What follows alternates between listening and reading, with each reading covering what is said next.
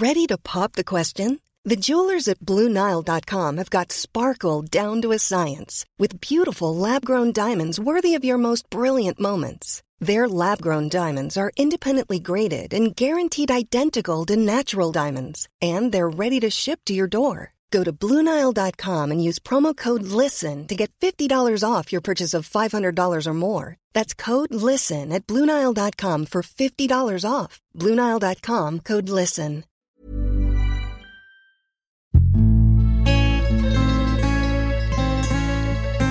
Die Weinwirtschaft.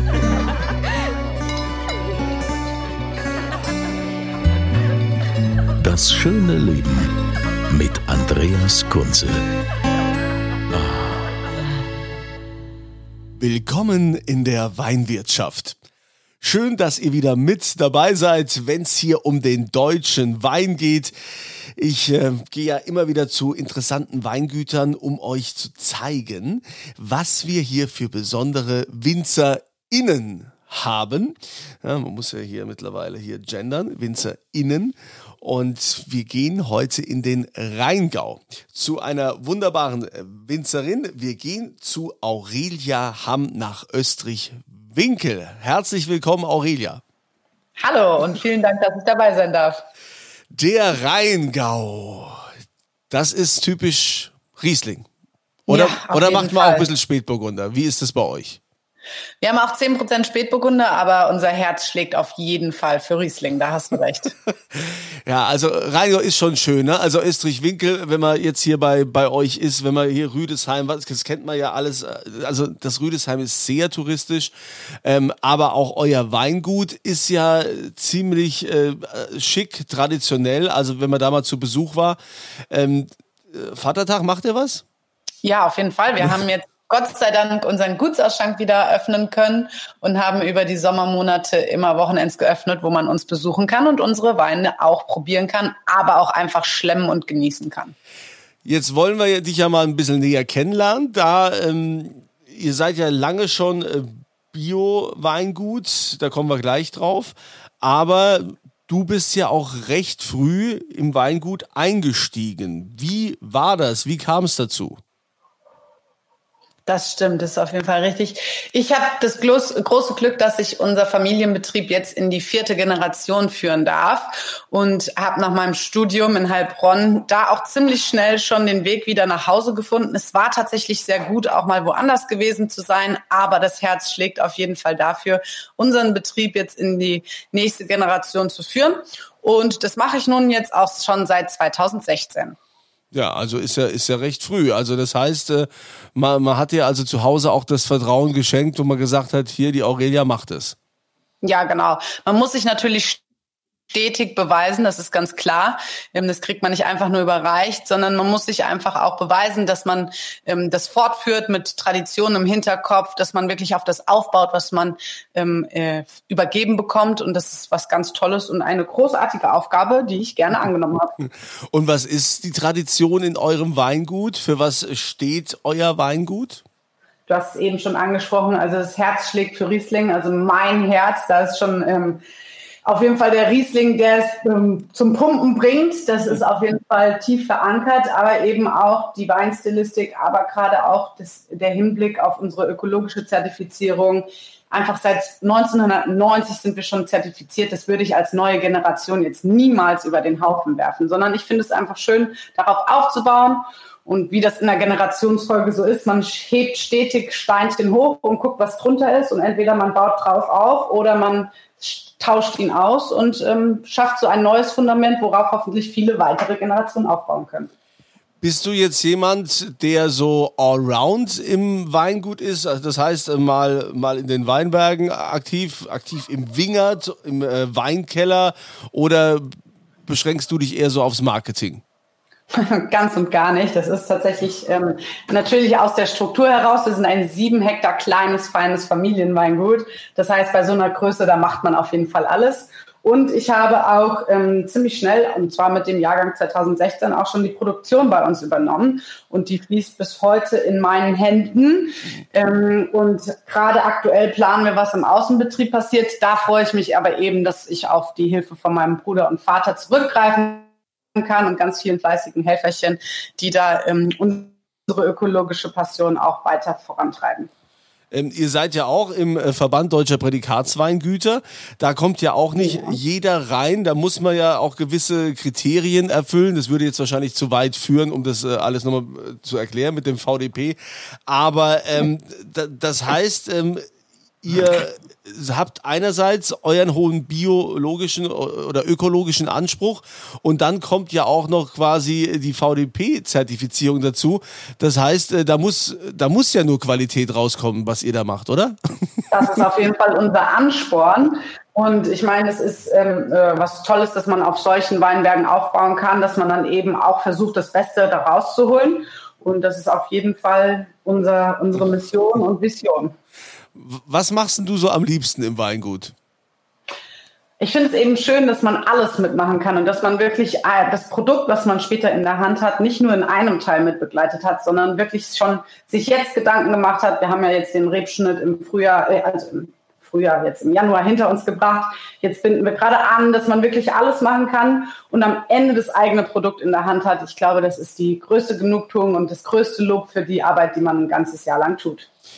Merkst du eigentlich einen Unterschied, wenn du jetzt mit Kollegen äh, sprichst und von Kollegen mal Weine probierst, ähm, zu euren Weinen? Oder ich sag mal, was, was macht das ökologische Wirtschaften aus? Ist das dann irgendwie ähm, auch im Geschmack, äh, spiegelt sich das da wieder? Also als erstes Mal, ich finde es ganz, ganz wichtig, von Kollegen und Kolleginnen die Weine zu probieren. Das wäre ja schlimm, wenn man nur seine eigenen Weine trinkt. Man muss ja auf jeden Fall gucken, auch was die anderen machen. Und vor allem genießen wir das ja auch. Das ist ja nicht nur ein Job, sondern das ist ja auch wirklich unsere Passion. Vor allem meine, dass man eben die Weine auch probiert. Von daher ist es auf jeden Fall fest verankert. Und wie der Unterschied ist bei unseren Weinen explizit, ist schwierig zu sagen, weil eben wir seit über 30 Jahren schon ökologisch sind. Deswegen weiß ich nicht, wie die Weinberge also die Trauben aus den Weinbergen geschmeckt haben, als sie noch nicht ökologisch bewirtschaftet wurden. Aber ich glaube, dass da auf jeden Fall sehr viel ähm, äh, Unterschiede zu schmecken sind und dass es auf jeden Fall vor allem aber ein nachhaltiger Aspekt ist, dass wir etwas mit unserer Arbeitsweise etwas tun, worauf unsere zukünftigen Generationen auch aufbauen können. Deshalb ist es für mich unumgänglich, ökologisch zu arbeiten. Es ist ja auch immer die Rede von Lage, Lage, Lage. Ähm, welche Lagen habt ihr denn?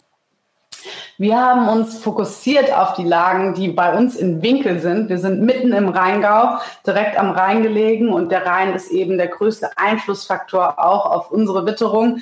Mit allen Vorteilen und Nachteilen, wie das natürlich so mal ist. Aber ähm, es ist eben das Tolle, dass unser Terroir da sehr geprägt von ist. Wir haben den Jesuitengarten, der eben von diesem Schwemmlandboden geprägt ist. Dann im Hasensprung an den am Ausläufer von Schloss Johannesberg gelegen, ist der Hasensprung und die erste Lage Dachsberg bewirtschaften wir. Das ist zwischen Schloss Johannesberg und Schloss Vollratz. Jetzt hast du dich ja auch in die Südpfalz orientiert, zumindest privat. Ja. Also einerseits das, äh, das Geschäft, äh, den, Wein, den Weinbaubetrieb im Rheingau, hast einen Winzer aus der Südpfalz, aus äh, Birkweiler geheiratet. Äh, die meisten äh, werden ihn kennen, der Name ist ja auch äh, geläufig, das Weingut Dr. Wehrheim. Wie kann man das, wie kriegst du das eigentlich hin? Ich meine, pendelst du dann immer äh, zwischen Südpfalz und, und Rheingau oder äh, trennt ihr auch ganz klar berufliches und privates? Ich stelle mir das ja schon ein bisschen schwierig vor. Ja, also ich hatte mir auf jeden Fall nie vorgestellt, dass ich einen Winzer heiraten würde. Ich dachte immer, so nicht. Ähm, gleiche Branche, da ist man ja ähm, äh, voll ausgesetzt, aber ganz im Gegenteil, ähm, wir schätzen es sehr, dass wir da in vielen Bereichen zusammenarbeiten können und rücken auch tatsächlich immer weiter zusammen ähm, in dem Ausmaß, wo es geht. Gerade die Pandemie hat uns gezeigt, was man doch alles zusammen erreichen kann und ähm, mit der Digitalisierung natürlich auch sich verändert. Von daher haben wir jetzt sogar schon den Schritt gewagt und auch die Produktion ein Stück näher zusammengebracht das ist natürlich, also die Reben bleiben selbstverständlich weiterhin im Rheingau. Das geht ja auch schwierig und ähm, ich würde auch niemals abweichen wollen vom Rheingau Riesling. Das schmeckt einfach viel zu gut. Und ich finde es toll, dass wir da eben die Möglichkeit haben, als modernes Pärchen zwei Weingüter weiterzuleiten. Und ich glaube, die Mission kriegen wir ganz gut hin. Was kann denn die Pfalz vom Rheingau lernen? Auf jeden Fall die Restsüße. Wir haben gerade gestern die Bärenauslese für unseren Sohn gefüllt. Das ist was ganz Besonderes. Das gibt's hier einfach nicht so und ist wahrscheinlich auch nicht in deren äh, Weinkultur so verankert wie bei uns im Rheingau natürlich. Und was man auch sagen muss, wenn wir zusammen unsere Jungweine probieren, dann ist es immer wieder überraschend, wenn ein Wein sogar ähnliche Analysewerte hat, also ähnliche Restzuckergehalte, ähnliche ähm, Säuregehalte, dass die Weine doch eine ganz andere Charakteristik haben und auch wie sie, wie sie wirken. Da ähm, muss man wirklich sagen, dass der Rheingau natürlich seine ganz eigene Charakteristik hat und deswegen auf jeden Fall super ist, so schön auszubauen. Ist denn auch mal sowas geplant? Geht es das überhaupt, dass ihr mal irgendwie ein gemeinsames Cuvée macht, wo der Rheingau äh, die, die Südpfalz küsst oder umgekehrt? Ähm, wahrscheinlich ja. ist das da von der Deklarierung eher schwierig, oder?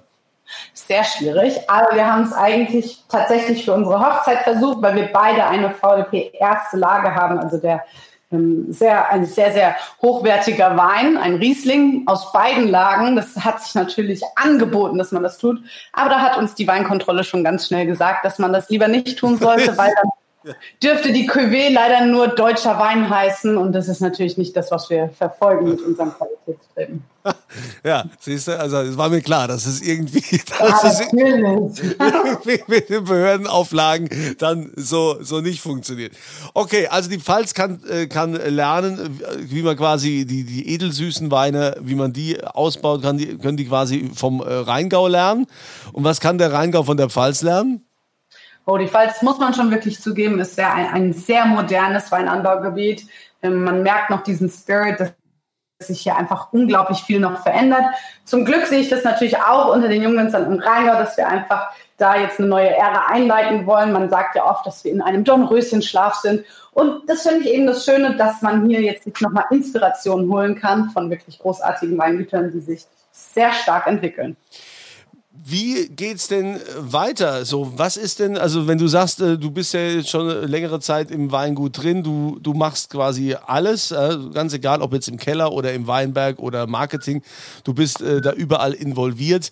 Gibt es denn so für die Zukunft Pläne, wo du sagst, also da möchte ich gerne noch mal einen Stempel draufdrücken, das möchte ich mal, dass das in der Familiengeschichte irgendwann mit der Aurelia nach Hause geht, weil die das geschaffen hat? Da hast du wirklich einen guten Punkt äh, angesprochen. Im Endeffekt überlegt man sich ja immer, was man hinterlässt und wie man es in eine neue Ära führt sozusagen. Ähm, mein Vater hat das mit seiner ökologischen Zertifizierung getan, meine Vorfahren eben mit unserem Haus und einfach ganz vielen tollen Sachen, auf die man aufbaut.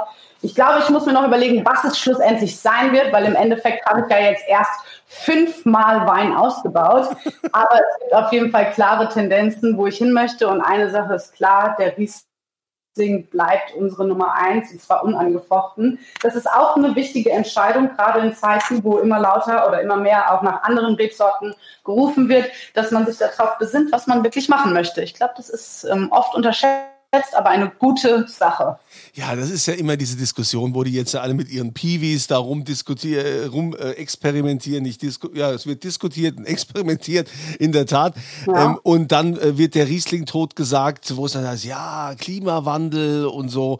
Wobei ich ja glaube, dass der Rheingau da am wenigsten. Ja, dem sehen wir uns schon, ja, dem sehen wir uns natürlich auch stark aus ausgesetzt. Wir merken es immer mehr, wie das Wetter natürlich den Einfluss auf unser Handeln und Tun hat und tatsächlich auch natürlich existenziell sein kann. Wir haben es jetzt letztes Jahr erlebt, was an der A passiert ist. Wir sind auch sehr nah am Wasser. Ähm, jedes Mal, wenn ein Gewitter kommt, hat man da natürlich jetzt ein ganz anderes Gefühl für. Deswegen müssen wir uns auf jeden Fall überlegen, wie wir auch zukünftig weiter Weinbau betreiben können. Und diese Überlegung muss jedes Weingut selbst führen, wie es dafür sorgen kann, nachhaltig zu produzieren. Ja, also ich finde, dem ist nichts mehr hinzuzufügen. Das äh, reicht doch jetzt, äh, also um einfach mal einen Einblick äh, zu bekommen, was Aurelia Hamm äh, so macht. Wobei, äh, du trägst ja jetzt Doppelname, ne? Aber es ist ja. wahrscheinlich dann, es ist dann aber zu kompliziert für die, die zuhören. Ja, also die Aurelia Hamm, Wehrheim oder Wehrheim Hamm. Wie rum ist es denn? Wehrheim Hamm tatsächlich. Aber ich finde es ganz wichtig, trotzdem auch noch den Familiennamen weiterzuführen, wenn man auch sagt, dass man das Weingut leitet. Ein wichtiger Aspekt. Und ich freue mich, dass du mir so viele äh, Fragen gestellt hast und an jeden, der uns mal besuchen kommen würde, da beantworte ich dann noch alle Fragen, die noch offen sein könnten. Ja, und äh, das Weingut ist ja übrigens äh, super schön, euer Gutshaus. Und da kann man ja, wie du schon gesagt hast, auch äh, lecker essen und Tafeln. Und äh, das ist so ein Interieur zum Wohlfühlen. Ähm, aus dem wievielten Jahrhundert ist dieses Haus, das Gebäude? Es ist ein Patrizierhaus, also wirklich schon sehr alt und gerade auch der unterirdische Keller mit Kreuzgewölbe. Es ist schon was sehr Besonderes, muss man wirklich sagen. Und im idyllischen im Innenhof mit Kiwis kann man auch, wie gesagt, sehr gut schlemmen. Also muss man auf jeden Fall mal gesehen haben, ist ein Besuch wert bei eurem nächsten Ausflug in den Rheingau. Den Link habe ich natürlich unterhalb des Podcasts, ne, ham-wein.de. Da kommt ihr auf die Seite und dann seht ihr auch schon mal so ein bisschen, wie, wie das Gutshaus aussieht. Aber jetzt kommen wir natürlich äh, zum wichtigsten Punkt hier in diesem Podcast. Und das gibt's zu gewinnen. Aurelia, was würdest du denn zur Verlosung zur Verfügung stellen? Ich habe mir gedacht, wir machen mal einen coolen Vergleich und ich zeige euch eine junge Rebe und eine alte Rebe, die wir jeweils ausgebaut haben und würde sagen, der Gewinner kann mal verkosten, was denn wirklich schmeckbar ist beim Altersunterschied von Weinreben. Okay, das ist doch cool. Also, diesen Vergleich, äh, das Geschenk nehmen wir gerne an. Ihr wisst, mitmachen könnt ihr. Ihr geht auf podcast.kunze.tv, füllt dann dieses Formular aus mit den Daten und so weiter. Und dann gibt es ja auch immer eine aktuelle Frage. Ja, in welche Weinregion hat Aurelia denn reingeheiratet? Ja, in welche Weinregion? Ne? Nahe, Mosel, A, ja, was auch immer. Es gibt ja so ein paar Weinregionen bei uns. Wo hat sie reingeheiratet? Das dann da bitte reintragen, podcast.kunze.tv und dann nehmt ihr an der Verlosung teil. Aurelia, ich habe mich sehr gefreut, dass du, dass du Zeit gefunden hast. Ich äh, wünsche dir weiterhin viel Erfolg äh, beim Weinmachen, beim Riesling noch mehr, noch mehr zu. Ich weiß gar nicht, es wird ja immer versucht, dass man den Riesling ja, vielen noch, Dank dir. noch mehr, ne? Ja. Vielen Dank und ich habe mich sehr gefreut und ähm, hoffentlich bis bald, dass wir mal zusammen anstoßen. Ja, also das hoffe ich auch. Ich bin ja gerne im Rheingau, ja, und ansonsten nehme ich die Fähre und dann ist man ja auch von, von Rheinland-Pfalz ganz schnell drüben auf der hessischen Genau. Seite. Ja. ihr seid, seid ihr eigentlich die Ebsch-Seite oder sind wir das? Ja, ich Ja, glaube. das ist äh, Ansichtssache, würde ich mal sagen. Ne? Also von der, von der Rheingau-Seite seid auf jeden Fall ihr die Ebsch-Seite. ja, so ist es. Aber man, es ist ja schön, dass wir beidseitig gerne rüberkommen. Ne? Ja, wir lassen euch über den Fluss rüber. Es ist okay. kommen. Links und rechts vom großen Fluss. Aurelia Hamm aus Österreich-Winkel mit ihrem Weingut. Vielen Dank äh, für diesen Einblick und ich äh, wünsche dir, Aurelia, weiterhin viel Erfolg, wie ich ja schon gesagt habe. Ähm, eine schöne Zeit äh, und auch euch äh, genießt es, egal was ihr tut. Äh, das Wichtigste, was ich euch wünsche, ist immer volle Gläser.